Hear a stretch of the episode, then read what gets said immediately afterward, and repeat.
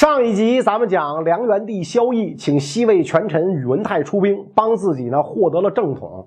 谁料想这宇文泰趁此机会霸着益州不走了。萧绎呢就给宇文泰发信儿说：“如今我梁国已然统一，你西魏是不是应该把益州还给我们呢？”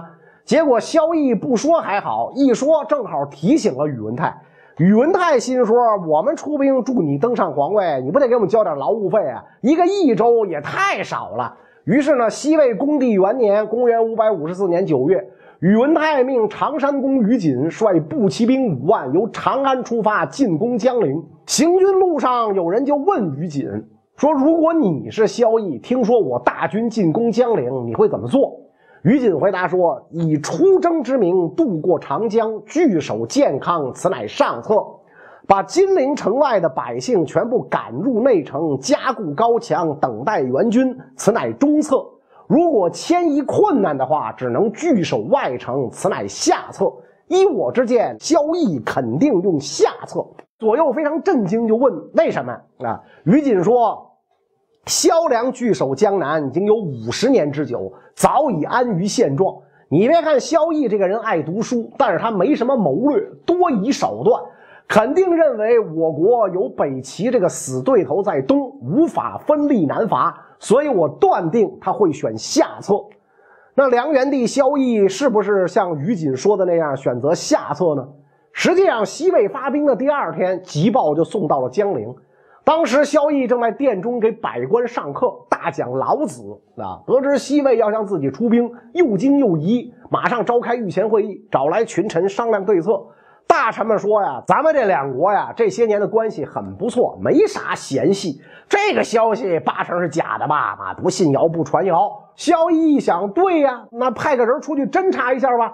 结果派出去的这个人啊，就在今天湖北钟祥一带转了一圈，就回来报告皇上，边境平安无事，没看见卫兵，所以说魏国出兵的消息一定是假的。萧绎心说：“你这不是废话吗？啊，你刚到钟祥是吧？这荆州到钟祥抬脚就到，您还能去的再近点吧？干脆你在你们家门口门口转转，上你们家门口超市看看去，没有卫兵是吧？虽然对这个侦查的结果有所怀疑，但是。”萧绎接下来做的安排非常奇怪，既没有加强战备，也没有商议迁都，而是让大家穿着军装，是吧？听他的经验日讲。其实这个时候，于锦的部队已经抵达襄阳附近。更让人匪夷所思的是，几天之后，魏军入侵的消息已经确凿无疑了。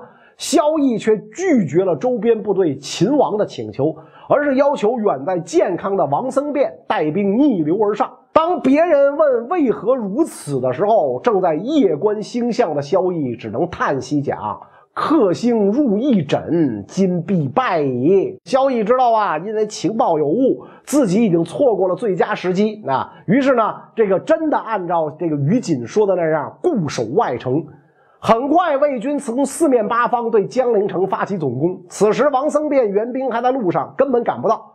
所以，梁元帝只好和群臣从外城退守内城，趁着卫兵没有完全把内城封死，有大臣劝萧绎说：“皇上，臣认为咱们还有一线生机，应该趁着夜色率城中余众骑马突围，渡江而去。”萧绎说：“我不会骑马呀。”大臣说：“没关系，我可以骑马带您跑。”没成想，萧绎却说：“事必无成，只会徒增羞辱罢了，没必要，甭跑了啊，死活听天由命了。”皇上既不愿意突围，大臣们只能留下来等死。紧接着，萧绎带着众人躲进了皇家图书馆。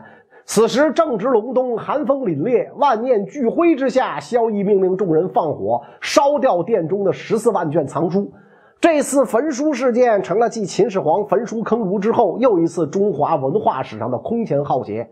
咱们前面说过，萧绎是个非常爱书的人，为什么把这些书要烧了？当时大臣也有这个疑问啊，就问皇上：“您您为什么烧这书啊？”萧绎愤愤地讲：“读书万卷，犹有今日，故焚之。我念了这么多书，还落此下场，可见读书没用，一把火烧了算了啊！十四万卷书点起来，火焰升腾，纸灰飞舞。萧绎自己也不想活了，转身就往火坑里跳，被左右侍卫拦住。萧绎非常愤怒。连死都死不了，就用宝剑怒砍柱子，那宝剑也折断了，啊！看到这种情景，萧绎只好叹息：文武之道今夜尽矣。百般无奈之下，写下降书，换上丧服，骑上白马，出东门向魏军投降。此时城外冰雪交击，冻尸遍地。萧绎刚走到一半，就遇见了魏军的士兵。卫兵一把把他骑乘的骏马夺下，给换了一匹年老体衰的劣马，继续押送着萧绎到了于锦的帐内。几天之后，萧绎被处死，而执行这个过程的呢是萧绎的侄子萧察。啊，此前呢，他跟萧绎之间有很深的过节，怕萧绎登基之后不会放过他，就投靠了西魏。如今萧绎落到自个儿手里，自然不能轻饶。于是萧察让人把袋子装满土啊，压在这个萧绎身上啊，这个活活的把萧绎啊给压死了。随着江陵失陷，长江中下游的局势就再次陷入混乱。国不可一日无君，梁元帝一死，一下蹦出了仨皇帝。一个是梁元帝的侄儿萧察，他在西魏驻军的监视之下，被扶为傀儡皇帝，建立一个地方不过三百里的后梁小王国，也被称为西凉。实际上，西凉政权仅仅占据荆州一小部分地方，是西魏的藩属国，国小力弱，仰人鼻息。但是，这个小朝廷一直活到隋文帝开皇七年，被隋朝所灭。共历三世，传了三十三年。还有一位皇帝呢，是梁元帝萧绎的九儿子萧方智。江陵陷落的消息传开之后，当时梁朝中央实力最强的两大军阀，扬州刺史王僧辩和南徐州刺史陈霸先，经过仔细商量，共同决定拥立萧方智为皇位继承人。不过，因为当时的这个萧方智啊，人在江州，就是在今天的江西，所以呢，二人。先尊萧方智为梁王太宰，承制行事，想等他回到健康以后再登基为帝啊。这两大军阀为什么要拥戴萧方智呢？不是因为他有多大的才干，而是由于这萧方智啊才十二岁，便于掌控。这么一来，大权就落在了王僧辩和陈霸先手中。然而，第三个梁国皇帝的到来，打破了两个人所有的盘算。这个人就是萧渊明啊。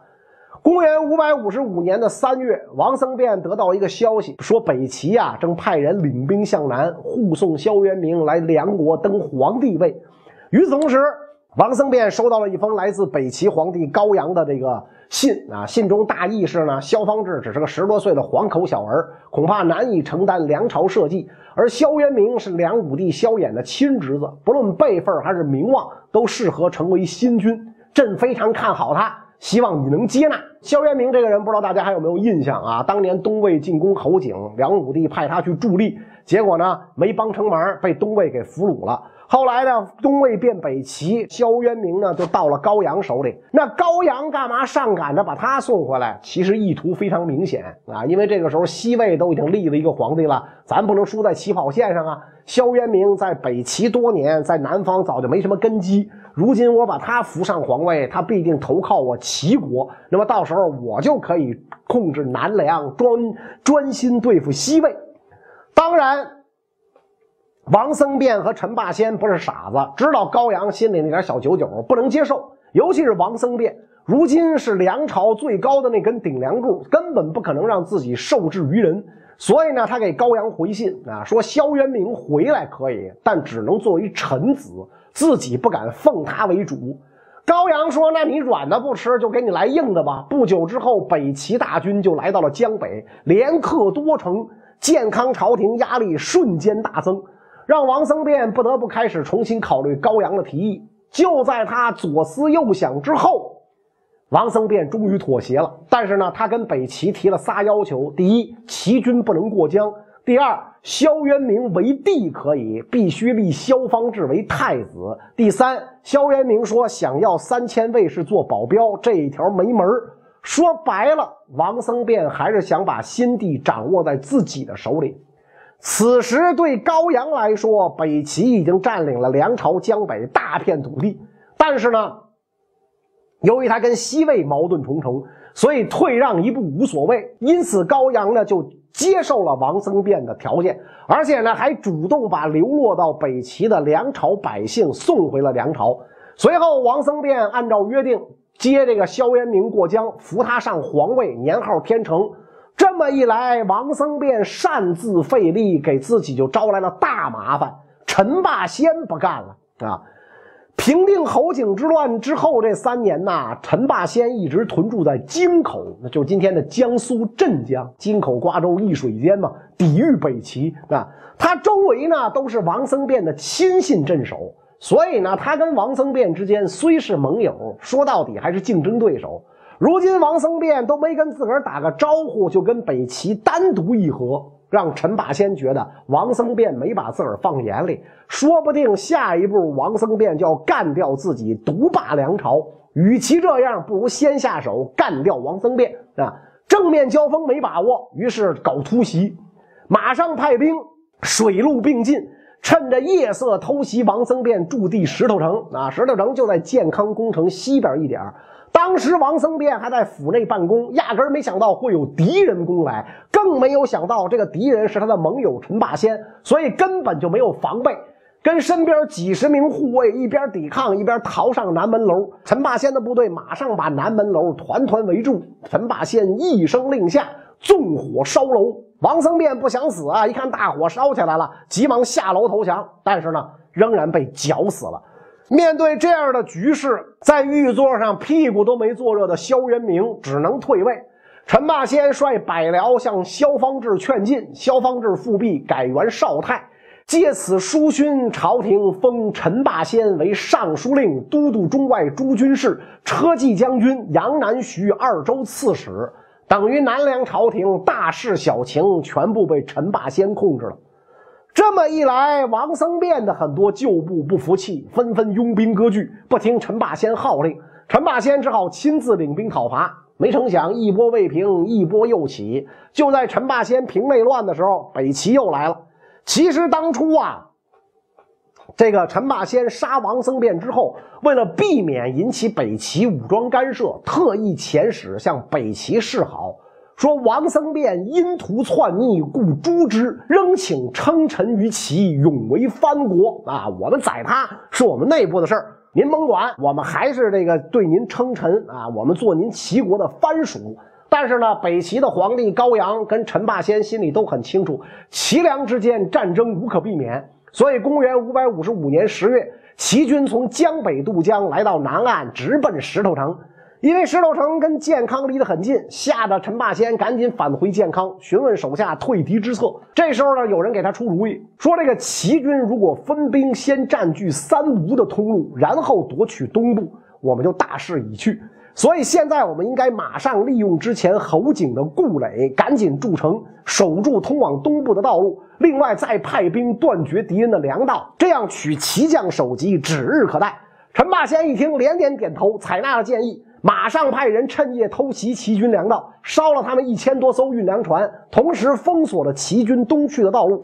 这么一来，石头城里的齐军断了粮，眼瞅要饿肚子啊！城里的一把手啊，非常着急，就带着一部分兵力外出接应援军，只留下大将柳达摩原地镇守。陈霸先一看，此乃天赐良机，赶紧派兵攻打石头城，齐兵大败。只能是纷纷争抢舟船渡河，结果噼里啪啦被挤到河里淹死的是数不胜数，惨呼之声数里可闻。就在此时，没来得及渡河的骑兵又遭到了陈霸先水师的攻击，连人带船是尽数被俘。石头城守将柳达摩一看这个形势，就要跟陈霸先讲和，说我们呢愿意主动撤军。舟船辎重都给您留下，但是呢，就一个小小的条件，您呐得派个亲近的人来我朝做做客。其实呢，就是充当人质的意思。当时的健康已经非常虚弱，粮运几次都差点跟不上啊，所以朝臣们呢也想跟北齐讲和，就请求陈霸先呐把他的侄子做人质送过去。陈霸先说：“今天在座诸君都想和齐人讲和，我如果呢不同意大家的意见。”你们一定会觉得我不体恤国家的困难，所以我决定把我侄子送过去。但是齐人毫无信用，这么做他们一定会以为我方势力微弱，必定迟早会背弃盟约。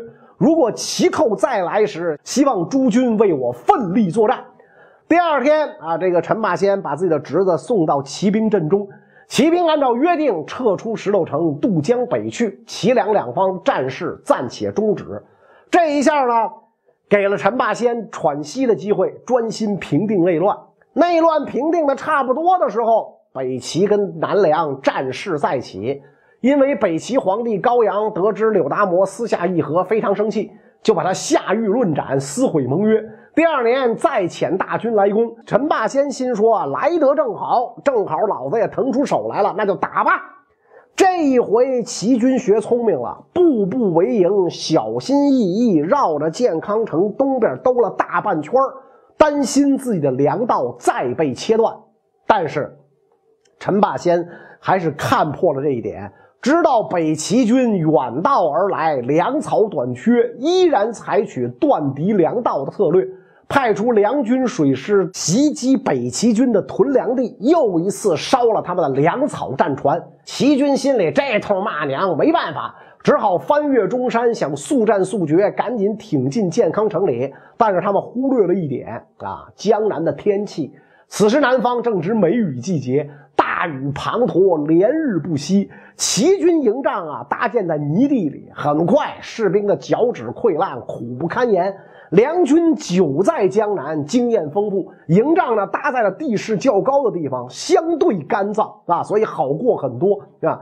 据说这个陈霸先趁此机会发明了荷叶饭啊，因为当时呢是夏季，荷叶满塘啊。这个附近老百姓听说梁军跟齐军打仗。就送来了三千斛米、一千只鸭子。